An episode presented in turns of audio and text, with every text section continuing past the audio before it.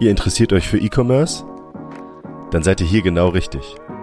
Mein Name ist Sebastian und das ist der Audio-Podcast E-Commerce and Friends.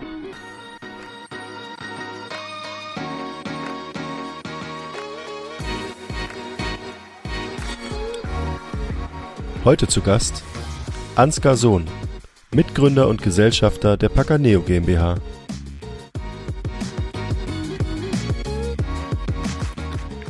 Hallo und herzlich willkommen zu einer neuen Episode von E-Commerce and Friends.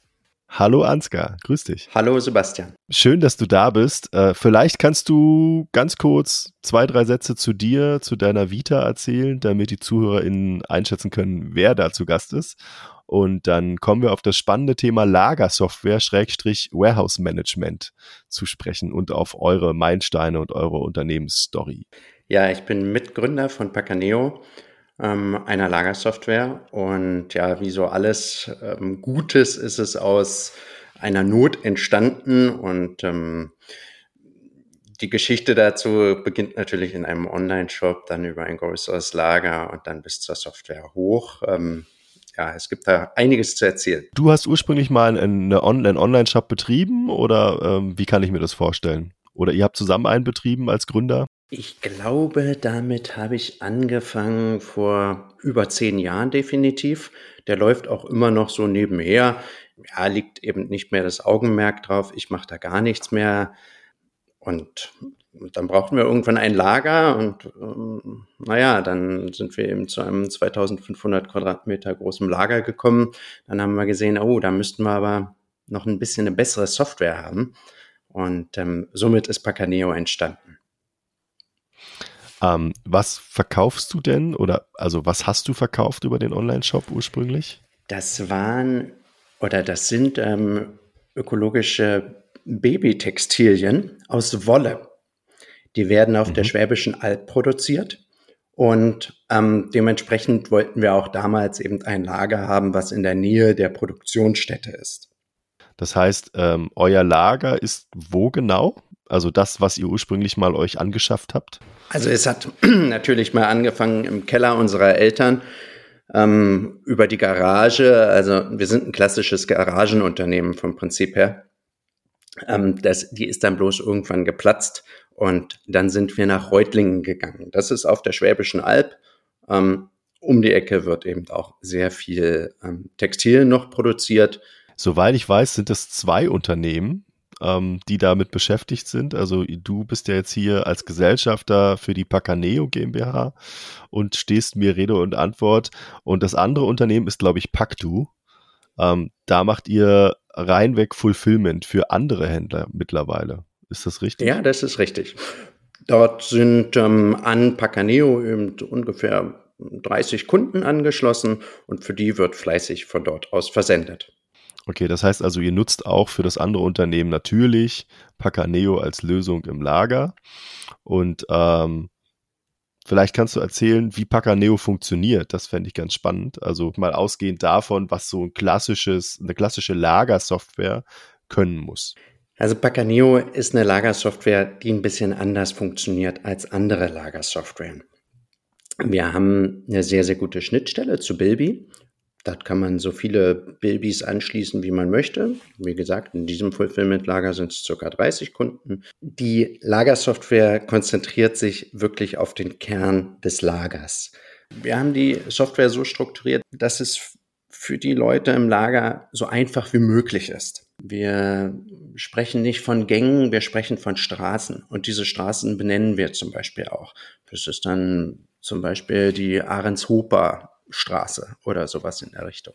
Berliner Straße, ähm, Cottbusser Straße. So weiß jeder Lagermitarbeiter direkt, wo er hin muss. Dann teilen wir die Straßen nochmal in Bereiche ein.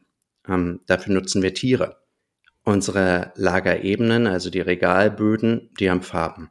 Und ähm, der Lagerplatz, die Lagerbox, da ist nochmal eine Frucht angebracht. Somit weiß jeder Mitarbeiter sofort, wo er hingehen muss und welchen Artikel er sich nehmen muss. Natürlich ist das Ganze mit einem Nummernsystem hinterlegt. Das heißt also, ähm, diese Unterteilung in den Straßen kann ich mir vorstellen wie einzelne Häuser und dann eben Hausnummern und Etagen sozusagen. Ja. Mhm. ja damit, damit der Mitarbeiter ähm, konkret weiß, an welchem Punkt er muss und nicht erst suchen muss vor dem Regal, was dann wieder die Effizienz verbessert. Richtig. Auch gerade beim Einlagern gibt es ja öfter mal Fehler, wenn man ähm, drei äh, Paar Schuhe einlagern muss und diese auf Platz vier einlagern muss, ähm, dann hat man eine drei gerade gezählt und sieht eine vier. Somit ist es für das Gehirn etwas schwierig, da die drei zu merken und diese vielleicht dann auch einzutippen. Okay, verstehe. Und, und, und ähm, haben die äh, Mitarbeiter, die dann diese, äh, diese Lösung nutzen, da irgendwie eine Software an der Hand, kriegen die einen Zettel ausgedruckt, ähm, also haben die ein Display, wo sie raufgucken und da steht das, äh, gibt es eine Wegbeschreibung, ich kenne das ja aus größeren Lägern, da gibt es dann richtigen Navigationssystem, wo du dann dahin geführt wirst. Ähm, wie, wie ist das vom Konzept? Also ist es gedacht für ein kleineres Lager, damit man mit einfachen Mitteln sozusagen den, den Mitarbeitern die Arbeit erleichtern kann. Ähm, äh, für welche Größe ist es ausgelegt? Ähm, ich will jetzt nicht zu viele Fragen auf einmal stellen. Also vom kleinsten Lager bis zu einem sehr großen Lager. Wir haben Kunden, die haben von 50 Bestellungen bis, ja, bis am Tag 3000 Bestellungen. Das ist alles möglich. Natürlich läuft die ganze Software webbasiert. Also man braucht eine Tablet, ein Chromebook, ein Laptop, ähm, an den Packstationen einen Computer und ein paar Scanner. Äh, alle Produkte müssen abgescannt werden, so passieren keine Fehler. Ich habe jetzt nicht so den Vergleichswert, aber was ist sozusagen, was unterscheidet ähm, eure Lösung, unabhängig jetzt von den Straßennamen, ja, ähm, explizit von anderen bekannten Lösungen auf dem Markt? Wir konzentrieren uns wirklich sehr auf das Lager, damit ähm, dass der Pick- und Packprozess so schnell wie möglich ist. Wir gehen oft in Lager und schauen uns die Prozesse an und passen daraufhin auch unsere Software nochmal an. Bevor wir Pacaneo angefangen haben zu programmieren, haben wir uns alle gängigen Software angeguckt, sind zu Amazon gegangen, sind zu anderen Lagern gegangen, haben uns jegliche Software angeschaut, haben uns angeschaut, wie wird es bei Kreuzfahrtschiffen mit den Koffern gemacht, ja, haben unterschiedlichste Prozesse angeschaut und geguckt, ob es nicht irgendwie anders machen kann. Angefangen, ja, haben, wir haben uns zusammengesetzt und haben ergebnisoffen irgendwie Ideen gescribbelt und ähm, waren da so ein bisschen bei Minecraft. Ja, bei Minecraft ist alles im Grunde genommen baubar. Ähm, und so wollten wir es vom Prinzip her auch haben. Und so ist es auch, ja, ist es ähnlich so geworden. Okay, das, das heißt also, es ist ähm, so weit als möglich basierend auf dem Prozess, der in dem Lager des Kunden, der Kundin äh, passiert, individualisierbar. Mit, mit einem Framework, kann man das so nennen?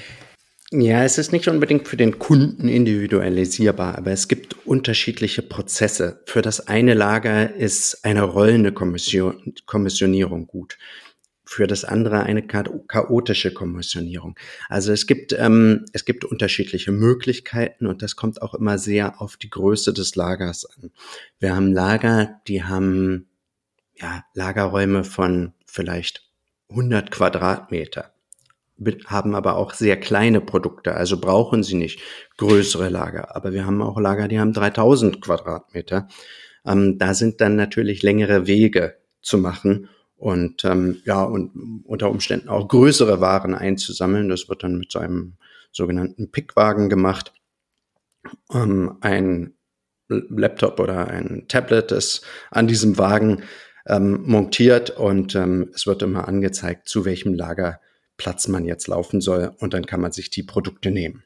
Wie kann ich mir das, also wie kann ich mir das vorstellen? Du hast gerade von rollender Kommissionierung und äh, chaotischer Lagerhaltung gesprochen. Vielleicht können wir das mal definieren. Was bedeutet das jetzt eigentlich? Also, was gibt es denn für unterschiedliche Arten, ein Lager zu halten, ein Lager zu führen? Also, das ist die Art des Pickens. Ja. Bei der rollenden Kommissionierung geht man mit einem Regal, wo die Artikel in Boxen reinkommen, die der Bestellung zugeteilt werden. Also sucht man sich die Artikel zusammen oder also man sucht sie nicht, sondern äh, sammelt sie zusammen, ähm, tut sie dann direkt in die richtige Box rein. Ähm, somit wird dann beim Verpacken gesagt, okay, nimm dir die Box 1 und verpack sie für den Kunden. Beim chaotischen Picken werden alle Waren zusammen eingenommen. Danach werden sie an einer sogenannten Box Range wieder aufgeteilt. Das ist ein Scan-Vorgang mehr, kann sich aber durchaus lohnen. Also sprich, ähm, es gibt es gibt sowohl ähm, ähm, das Thema Lagerhaltung mit unterschiedlichen Arten, das so, als auch eine unterschiedliche Art zu kommissionieren. Ähm, wie, wie ist es wie ist es bei dem bei dem Lager? Also es, es muss ja bei eurer Lösung dann schon konkret sozusagen immer klar sein, es liegt genau dieses Produkt an genau dem Ort, sonst funktioniert es nicht, korrekt? Das ist korrekt. Ähm, wobei wir eine chaotische Lagerhaltung natürlich auch führen. Dadurch kann man eine Menge Platz im Lager sparen. Also wenn du zum Beispiel äh, Zahnbürsten auf 15 verschiedenen Plätzen unterteilst, dann greift höchstwahrscheinlich äh, First in, First out oder du, oder du willst den besten Pickweg haben. Das kannst du natürlich auch einstellen.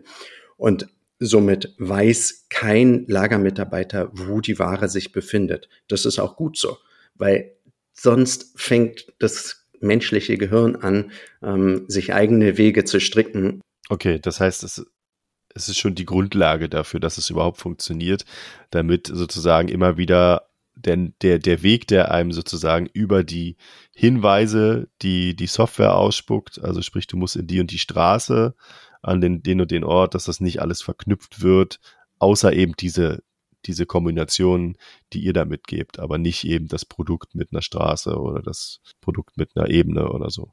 Wenn, wenn ihr sagt, ihr habt eine chaotische Lagerhaltung und ähm, es wird halt letztendlich gesagt, keine Ahnung, die Zahnbürste ist in der Arnshofer Straße bei, bei der Himbeere. Ja, kann ich das so ausdrücken? Ja, ist das richtig? Komplett äh, richtig. Genau ähm, dann muss die beim nächsten Mal nicht bei der Himbeere liegen, sondern kann bei der Erdbeere liegen oder kann in einer anderen Straße liegen. Richtig. Ja, damit eben diese Verknüpfung nicht stattfindet. Richtig. Ja, auch bei Fulfillern ähm, ist es ja ist es oft noch gängig, dass man sagt, ja, hier liegt dieser eine Kunde, hier liegt dieser andere Kunde. Ähm, aber wenn man zum Beispiel in ein größeres, sehr professionelles Lager geht, dann sieht man, das ist alles durcheinander, ähm, ja, wie, und, wie zum Beispiel in einem Amazon-Lager. Bei einem Amazon, ja, vielleicht kannst du dazu auch was erzählen. Also wenn ich jetzt an FBA denke, ist FBA integriert in dem gesamten Lager? Natürlich, ja. Das ist kein extra Bereich. Oder ist es ein extra Bereich, wo dann nur Leute picken und packen, die FBA machen? Oder ist es kombiniert mit der Ware, die jetzt Amazon zum Beispiel da selber verkauft? Ihr habt ja als Beispiel, keine Ahnung, als, als Fulfiller in eurem Lager, in eurem eigenen, in Reutlingen, Mhm. Da habt ihr auch unterschiedliche Kunden. Ja. Ähm, dort ist auch alles durchmischt. Ja. Das heißt, es, es gibt jetzt keinen Bereich, das hast du ja gerade gesagt, für Kunde A, einen Bereich für Kunde B und so weiter. Und jetzt umgesetzt, umgelegt auf Amazon, wäre das da, ich weiß jetzt nicht, ob du da Erfahrung hast, wäre das da bei denen im Lager genauso? Ja. Oder gibt es dort einen extra FBA-Bereich? Nein, das ist ganz genauso. Ähm, ich war in Leipzig in einem Lager, das ist noch ein etwas älteres Amazon-Lager. Ja, dort wird äh, per Hand eingelagert und auch gepickt. Das sieht so ein bisschen aus wie Ikea-Regale.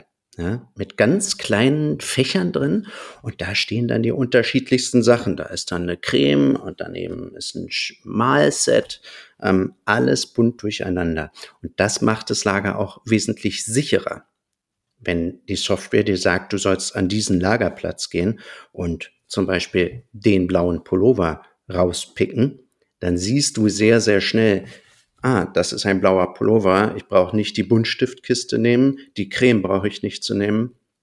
Und der blaue Pullover sticht sehr schnell ins Auge. Wenn du eine ganze Kiste voller Pullover hast, dann ist es wesentlich schwieriger. Außer sie sind natürlich sortenrein. Die würde man nicht aufsplitten also was ist sozusagen die Herausforderung zum Schluss? Du sagtest gerade also einmal das Thema Sicherheit. Ich würde es jetzt mal unter Sicherheit im Sinne von Sicherheit, dass er der Mitarbeiter den, das richtige Produkt in der richtigen Größe oder in der richtigen Farbe, was auch immer, ja, gibt ja verschiedene Dimensionen, äh, pickt und nicht eben dann die Stifte nimmt oder keine Ahnung, den falschen Pullover, weil da noch ein dritter oder ein vierter anderer blauer Pullover liegt. Das kann ich nachvollziehen. Mhm. Was, was gibt's noch für Herausforderungen? Also ich stelle mir halt gerade vor, es kommt ein neuer Kunde in ein Lager. ja, der ist da ganz frisch und seine Ware wird da angeliefert. Wie wird die dann eingelagert? Also wird die dann äh, geordnet erstmal eingelagert und dann verteilt sie sich äh, über die nächste Zeit, wenn dann sozusagen die ersten Drehungen auf der Ware passieren? Oder äh, wird die einfach irgendwo in irgendein Regal geschmissen und dann der, der rote Pullover kommt dann einfach irgendwo, wo Platz ist hin? Wie, wie, wie passiert das? Ja, ist also, ein bisschen unterschiedlich, aber in den meisten Fällen genau so, wie du sagst. Aber es gibt ja auch viele sortenreine Paletten zum Beispiel. Ja, die werden dann natürlich als 1500 Stück auf diesen Palettenstellplatz gebucht. Wenn es, ähm, wenn, äh, wenn es eine chaotische Anlieferung ist, dann wird jeder Artikel nacheinander gescannt und an einen freien Lagerplatz eingebucht. Das heißt, die Kombination ist eigentlich immer das Produkt. Also wie, wie, wie kann ich mir das individuell vorstellen? Nehmen wir mal als Beispiel den blauen Pullover. Blauer Pullover in Größe XY mit der EAN YZ hat ja nochmal eine extra äh, Artikelnummer von euch oder vom Kunden, die dann dran steht. Also wie kann man sicher gehen, dass der, dass der da wirklich dann da auch ist, wenn eingelagert wird und dann zum Beispiel bei einer, äh, bei einer Inventur ähm, das ganze Zeug auch wiederfinden. Mhm. Ja, ähm, also unser System läuft EAN-basierend. Jedes Produkt braucht eine EAN. Wenn man keine EANs hat, gibt es genügend interne EAN. Interne EAN kann man bei uns auf der Knowledge Base lesen. Die fangen immer mit 222 ein. Das gibt es auch in anderen Bereichen, bei Aldi, bei Lidl.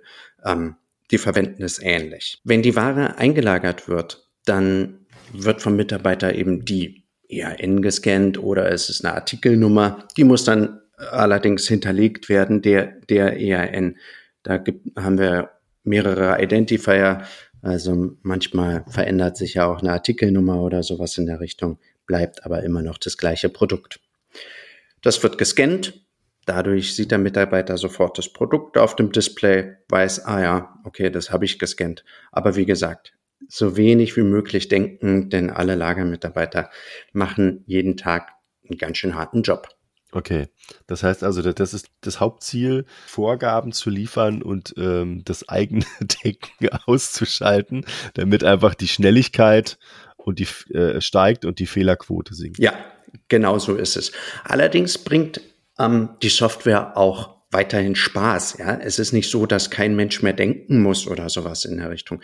Ich gehe wahnsinnig gerne zu unseren Kunden in Lager und mache da auch einfach mal den Pick-Prozess weil ja, du siehst immer mal wieder was Neues und das ist wirklich einfach cool gemacht von uns. Das sagt dir, du musst bis da und da gehen. Und dann gehst du zum Beispiel zu einer Kiste, ähm, wo kein, kein, kein Sichtfach ist, machst, ziehst den Karton raus und dort befindet sich dann das Produkt. Ähm, du hattest noch Inventur angesprochen. Natürlich kann man über unsere Software Inventur machen. Ähm, ich empfehle gerne eine Leerinventur. Leerinventur ist einfach, man sagt, ja, dieser Lagerplatz ist leer. Und wenn man das oft genug macht, da hat man auch ein ziemlich gutes Ergebnis. Äh, okay, das musst du mir nochmal genauer erklären. Man geht da hin und sagt, der, der Lagerplatz ist leer, weil der leer ist. Und was, also was, was bewirkt das? Vielleicht kannst du es nochmal konkreter erklären. Das gibt wirklich die Sicherheit, dass er leer ist und das wird auch im System getrackt. Es kann ja sein, dass zum Beispiel dort noch ein Artikel ähm, drin liegen würde oder, ähm, oder noch einer eingebucht ist. Eins von beiden. Das beides schließt es dann aus. Also hat man für den Lagerplatz eine Inventur gemacht. So haben wir immer eine fliegende Inventur. Ähm, ja, unsere Inventur ist auch sehr einfach gemacht. Man scannt jedes Produkt einmal auf dem Lagerplatz oder gibt die Anzahl von dem Produkt ein, man zählt nach. Das ist nun mal eine händische Aufgabe, die man machen muss. Ja, wenn man unsauber arbeitet ähm, oder, oder der Kunde das ähm, gerne so hätte. In den meisten Fällen haben wir allerdings äh, in vielen Lagern sehr, sehr wenig Differenzen. Also da ähm, kann halt nichts passieren. Manchmal ist es natürlich so, dass vom Hersteller auch eine falsche Anzahl geliefert wird. Normalerweise wird es doch ausgeschlossen bei der Anlieferung. Ähm, da gibt es einen Lieferschein und der muss ja nur übereinstimmen eigentlich mit dem, was auf der Palette ist.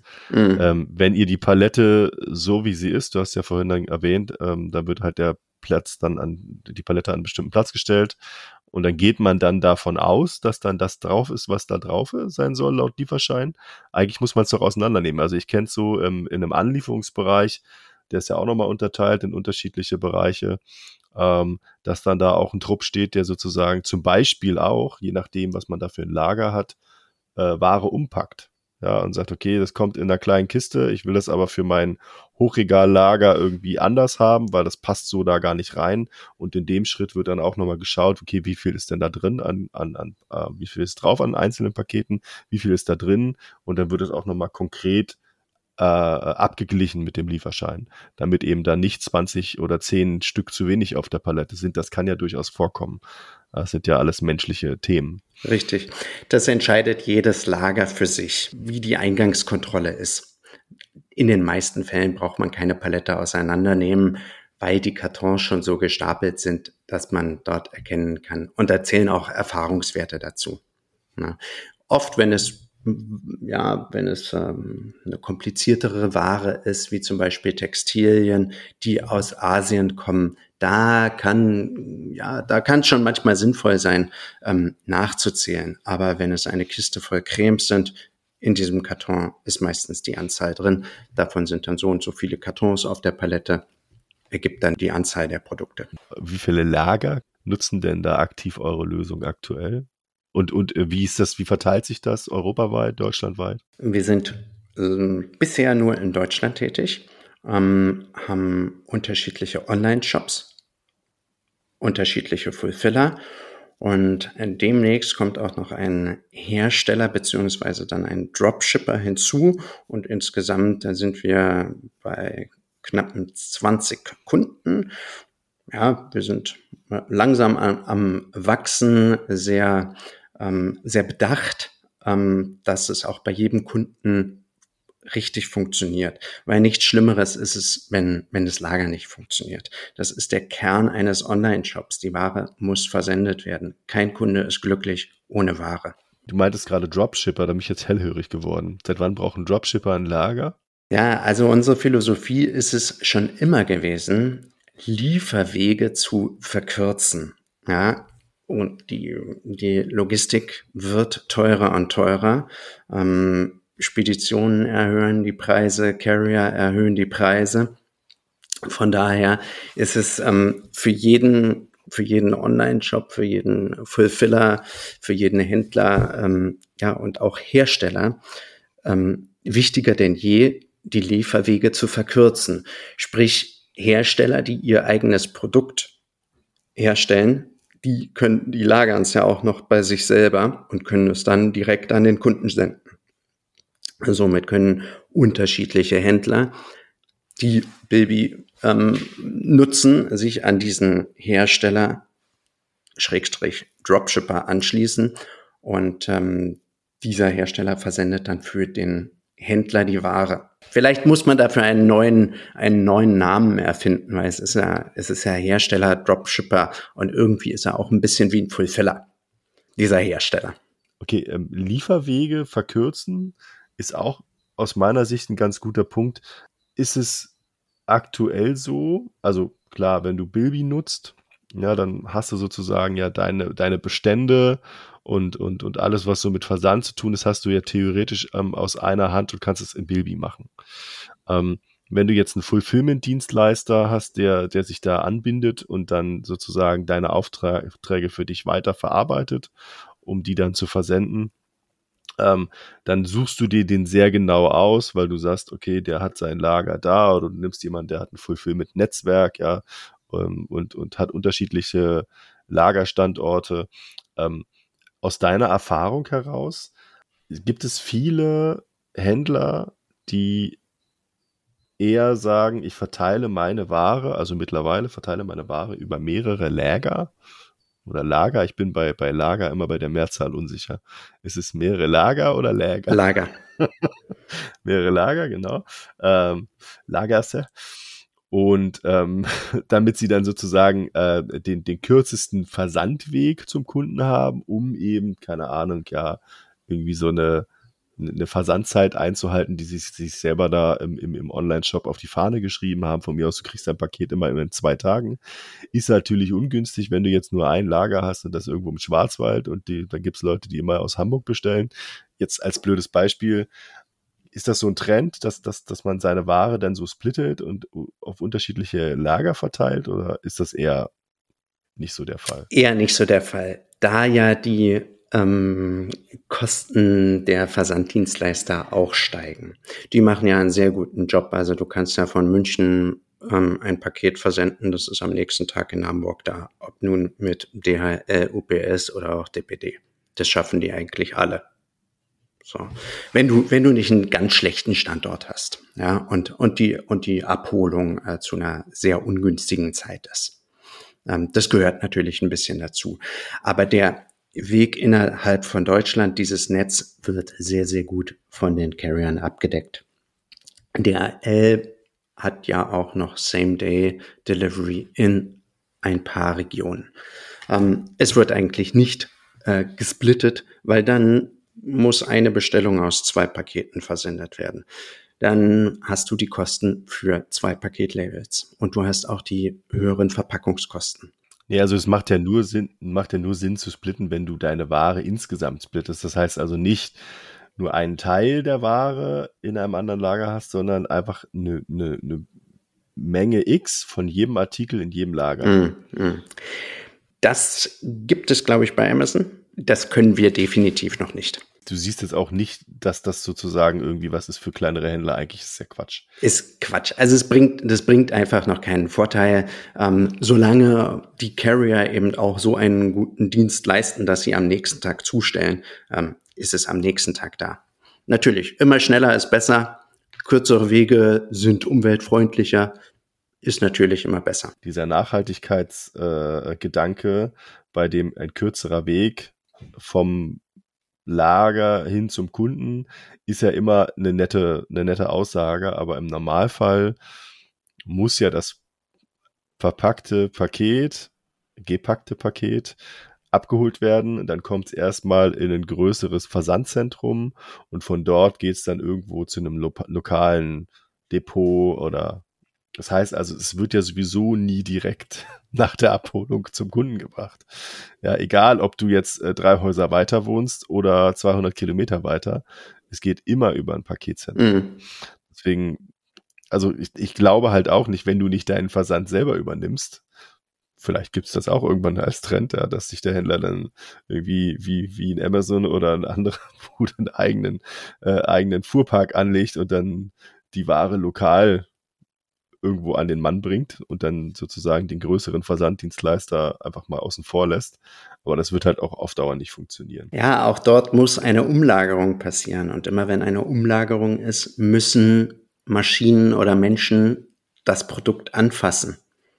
Und ähm, durch jedes Anfassen eines Produktes steigt, steigt der Wert des Produktes. Also es wird teurer für den Händler, für den Hersteller und das eben so günstig wie möglich zu erhalten sind, so wenig wie mögliche Bewegungen nötig. Das ist, glaube ich, ein guter Punkt. Also so wenig wie möglich das Produkt ähm, intern umschlagen, anfassen zu müssen, ist eine Voraussetzung dafür, dass man äh, ein Produkt äh, zu einem fairen Preis anbieten kann äh, oder zu einem, also zu, für beide Seiten fairen Preis anbieten kann, vielleicht ja, so als Korrektur. Ich denke schon. Alles andere ist natürlich ja verschenkte Arbeit. Ne? Natürlich muss es manchmal leider sein, ähm, um noch mehr in ein Lager reinzubekommen, zum Beispiel. Ähm, natürlich werden ganze Paletten auch umgelagert. Ähm, man kann ja nicht aus der vierten Etage ähm, eines Palettenlagers etwas rauspicken. Aber das sind dann eben sehr kleine Umlagerungen. Habt ihr da so einen Durchschnittswert, den ihr mal errechnet habt, wie oft ein, ein Stück Ware äh, durchschnittlich angefasst wird im, in einem Lager, was Pacaneo nutzt? Also inklusive Retouren, das heißt wieder einlagern und dann wieder bestellen. Und ähm, das ist so unterschiedlich von Lager zu Lager, von Ware zu Ware, dass man das überhaupt nicht sagen kann. Es, also ein Durchschnittswert würde keinem Menschen etwas bringen. Ähm, ja, hätte ja sein können, dass du, dass du da einen hast. Aber auf eine bestimmte Kategorie bezogen, also ich weiß jetzt nicht, was so die, vielleicht können wir da auch nochmal drüber sprechen, das ist doch ganz spannend. Was sind denn so die wichtigsten KPIs, die du in einem Lager betrachtest? Naja, eigentlich das Personal und die Struktur des Lagers. Das ist das Allerwichtigste. Okay, und, und welche Kennzahlen? Also worauf schaut man dann am sinnvollsten? Also Umschlagsmenge pro oder Pack, Packen pro Picken pro Minute, äh, wie oft umgelagert, keine Ahnung, also was, was gibt's da für Kennzahlen? Ich, ich kenne mich, ich frage jetzt wirklich ganz blöd, ich kenne mich, was so Lagerkennzahlen aus, angeht, gar nicht so aus. Es sind ja unterschiedliche Prozesse und jedes Lager möchte seine Prozesse so schnell wie möglich haben. Ähm, ja, mit Pacaneo sind da natürlich einige Sachen wesentlich äh, fixer gemacht als mit der guten alten Zettelwirtschaft. Ähm, somit ist es auch wieder wirklich extrem individuell. Für jedes Lager. Jedes Lager macht es anders. Jeder hat so seine Vorlieben und jeder hat auch über seinen eigenen Prozess dann den besten Weg gefunden. Natürlich haben wir als Software ähm, als eine relativ starre Software im Gegensatz zu Bilby, die sehr flexibel ist, ja, ähm, haben wir die besten Wege sozusagen schon im System mit drin. Dass du zum Beispiel nicht durch Lager irrst, sondern äh, Wege optimiert äh, dir deine Ware einsammelst. Ähm, das ähm, Verpacken bei uns äh, geht unfassbar schnell. Man scannt den Artikel und zack, kommt aus dem Drucker ähm, das DHL-Label und gegebenenfalls auch der Lieferschein, wenn man es möchte. Also Wegeoptimierung nehme ich jetzt mal mit. Also wie vielleicht sozusagen, wie schnell bin ich als Mitarbeiter ab dem, weiß ich nicht, ab der Bestellung, ja, wenn ich den Artikel sozusagen sehe, bis hin zum, ich kriege den aus dem Lager, bis hin zum, ich packe den in ein Paket, wie schnell bin ich da, wie weit ist mein Weg mhm. und wie viel schaffe ich im Umkehrschluss dann eben pro Stunde, ja, keine Ahnung, Artikel pro Stunde wäre dann eine Kennzahl oder so. Ja. Also, ja, sowas in der Richtung, also. Ja, also die ist natürlich bei jedem Lager auch anders. Ähm, manche Lagerstraßen, die sind halt 40 Meter lang bis du dann da einmal durchgegangen bist, dann ist es was anderes, als wenn du in einem 100 Quadratmeter zwei Meter Schritt machst. Nee, aber die Kennzahl ist ja trotzdem die gleiche. Weißt du, was ich meine? Also, dass die Zahl sich verändert nach oben, mhm. weil du eben sagst, okay, ich habe 3000 Quadratmeter Lager gegen 100 Quadratmeter Lager. Wäre das sozusagen eine Kennzahl, dass man sich also als, als, als Fulfiller anschaut, okay, ähm, es gibt, keine Ahnung, Artikel pro Stunde oder Artikel pro Paket oder äh, ja, also wir äh, tracken auch von jedem User die äh, User Times, ähm, sprich wie viele Artikel hat er gepickt, wie viele Artikel hat er verpackt ähm, das ist alles, äh, das ist alles aus dem System rauslesbar. Wenn ihr sagt, okay, also ihr werdet ja wirklich ein sehr, sehr, sehr heterogenes Sortiment irgendwie auch abbilden, ähm, in den, also sowohl in, in dem Lager in Reutling, was jetzt damit erstmal nichts zu tun hat, aber eben auch bei, bei anderen Händlern, die euch da nutzen. Mhm. Hm, was ist denn so eure, eure Zielgruppe? Kann man das sagen? Also gibt es da jetzt eine Zielgruppe ähm, ähm, eher so fashionlastig oder eher so Elektronik oder kannst du das sagen? Ich kann dir kein Produkt nennen, was wir noch nicht hatten. Okay. Also, also, eigentlich alles. Eigentlich alles. also das Schärfste sind CBD-Öle, sage ich mal.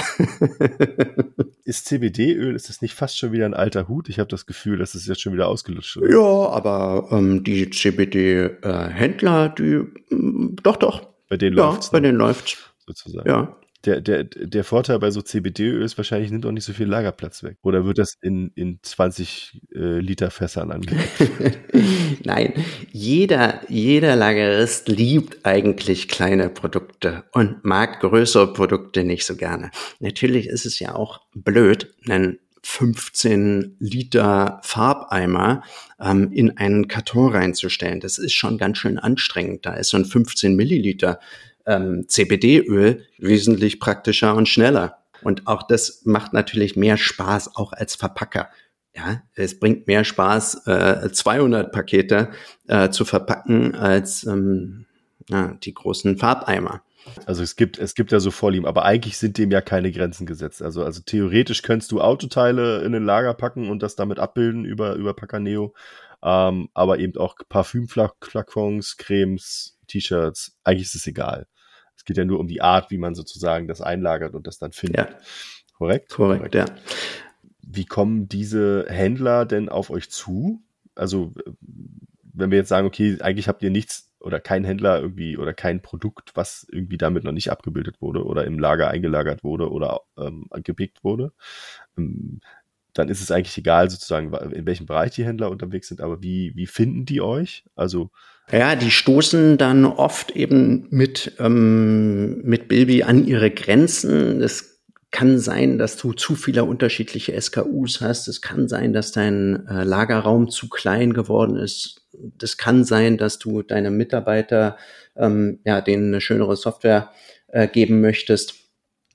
Und so finden die uns dann manchmal im Internet oder es geht irgendwie über ein ähm, schönes Bilby-Event, ähm, dass, dass sie auf uns aufmerksam werden. Ähm, so wachsen wir stetig. Das heißt also, ihr, ihr seid da eigentlich nur in, in Kombination mit Bilby sozusagen am Markt oder auch mit anderen Lösungen? Seid ihr irgendwo anders auch noch integriert? Wir haben noch eine andere Schnittstelle. Ähm, aber so eine Schnittstelle alleine zu betreuen, das ist schon sehr viel Arbeit. Und wir geben unsere, unser ganzes Entwicklungspotenzial in unsere Lagersoftware rein. Ja, und wir finden eben, ähm, Baby ist ein schönes, flexibles System. Man kann damit als Online-Händler eigentlich alles machen. Also es ist schon ein bisschen eine eierlegende Wollmilchsau. Ähm, wir ziehen dort alle Daten raus und ähm, ja, somit ist wieder ne, das flexible System zu einem eher starren System.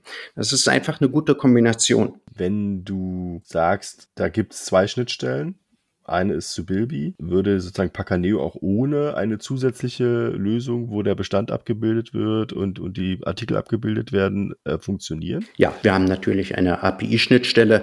Da kann man sich, wenn man möchte, ranprogrammieren. Haben wir auch schon. Wir kriegen auch viele Anfragen. Ähm, könnt ihr nicht langsam mal JTL anschließen? Wie ist es denn mit einer Zentralanbindung? Ich habe da einen Kunden, der würde gerne ähm, oder ähm, dieser Kunde, der macht so viel über Plenty Markets, will jetzt aber zu dem und dem Fulfiller. Der Fulfiller benutzt Pacaneo. Diese Anfragen haben wir alle. Ähm, wir sind ähm, aber sehr darauf erpicht, unsere Software noch besser zu machen. Und da gibt es eine ganze Menge Entwicklungsarbeit, ähm, die man da reinstecken kann. Vielleicht kannst du, kannst du auch was erzählen, ähm, was ihr sozusagen ähm, hauptsächlich verbessern wollt. Also vielleicht kommt dieses Jahr noch irgendwas, wo ihr sagt, das, das ist neu, das wird cool? Ähm, ja, das sind so Kleinigkeiten, wie zum Beispiel Text durchleiten, in, also Bilby-Text zu Pakanäe durchleiten, die dann zum Beispiel eine Versandregel auslösen in Packaneo, die dann zum Beispiel dem Verpacker eine besondere Message nochmal im Verpackungsprozess geben. Ähm, das, oder dass man sagt, ja, das ist ein absoluter VIP-Kunde, dass diese Bestellung als allererstes ausgeführt wird.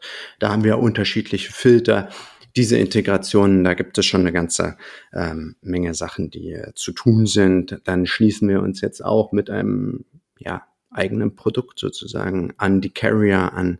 Das kommt neu. Die Bedienung ähm, wird immer einfacher über den Connector, der eben Pacaneo mit Bilby verbindet. Das sind viele Vorschläge von unseren Kunden, die wir dann in eine Verbesserung umsetzen. Ansonsten sowas wie äh, Ausfälle oder sowas in der Richtung. Äh, das hatten wir glücklicherweise noch nie ähm, und werden es auch ganz bestimmt nicht bekommen, denn dort liegt unser absolutes Hauptaugenmerk drauf. Was wir ganz am Anfang so ein bisschen übersprungen haben ähm, bei dem ganzen Thema Gründungsstory ähm, und, und wie ihr so entstanden seid, wie viele äh, Mitarbeiter sind es denn jetzt bei Pacaneo, die sich um den Betrieb kümmern, sag ich mal, und die Entwicklung und wo sitzt ihr eigentlich? Mhm. Die äh, Geschäftsadresse ist äh, inzwischen in ähm, Berlin. Wir sind äh, fünf Gesellschafter. Äh, dann haben wir noch ein paar externe Entwickler. Ähm, ich habe auch eine jahrelange äh, Entwicklerbeziehung in Indien. Da lassen wir auch so ein paar Sachen mal wieder machen. Ähm, also es ist mm, unsere, unsere Buchhaltung, die sitzt auch in einem anderen Land. Ähm, ihr habt euch international aufgestellt. Wir sind international aufgestellt, definitiv. Äh, habt ihr vor irgendwann, wenn du sagst international, was so zumindest irgendwie die, die einzelnen Bereiche, Entwicklung, äh, Buchhaltung etc. angeht, das ist ja fast heute schon was Normales, äh, dass man da so Sachen auslagert. Ähm, habt ihr vor, auch selber zu expandieren? In den nächsten Jahren oder bleibt es bei Deutschland? Also wir haben die Software direkt in Englisch angelegt. Die zweite Version kam dann erst mit einer Übersetzung. Naja, ich meine, wenn du anfängst, irgendwas zu programmieren, dann ist es sowieso eigentlich alles in Englisch. Und vom Wording her in, in der, ja, im Warehouse Management. Ne? Man hat so viele englische Wörter, deswegen haben wir damit, haben wir sowieso in Englisch angefangen, das Ganze. Gibt aber auch eine Übersetzung, aber es sind ja auch wenig Begrifflichkeiten. Wir arbeiten ja viel mit Symbolen, mit Bildern. Du hast das Produkt sofort auf dem Bildschirm. Wir sind auf internationalen Servern ähm, und von daher, ja klar, wir würden sehr gerne auch demnächst mal im Ausland sein. Ich finde, das war ein, ein sehr cooles Gespräch und ähm, viele interessante Infos zu Pacaneo und auch zu Lagersoftware im Allgemeinen. Ähm, ich habe wieder einiges dazugelernt. Ich danke dir, dass du mein Gast warst heute, Ansgar, und wünsche ähm, dir und natürlich auch allen Zuhörern und Zuhörerinnen eine entspannte Restwoche. Vielen Dank. Dir hat diese Episode von E-Commerce and Friends besonders gut gefallen und du möchtest gerne weitere Episoden hören? Dann lass uns gerne ein Abo da. E-Commerce and Friends ist eine Produktion der Bilby GmbH. Weitere Informationen zu Bilby und Bilby-Funktionen findest du auf bilby.io oder über unsere Social-Media-Kanäle auf Instagram, Facebook oder YouTube.